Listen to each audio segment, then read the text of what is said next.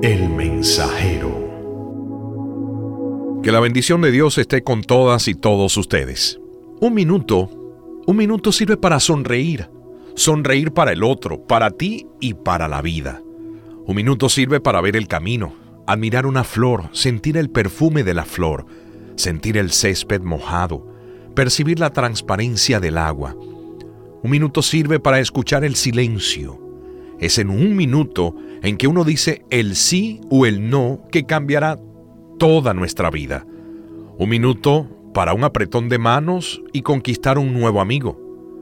Un minuto para sentir la responsabilidad, pesar en los hombros, la tristeza de la derrota, la amargura de la incertidumbre, el hielo de la soledad, la ansiedad de la espera, la marca de la decepción, la alegría de la victoria.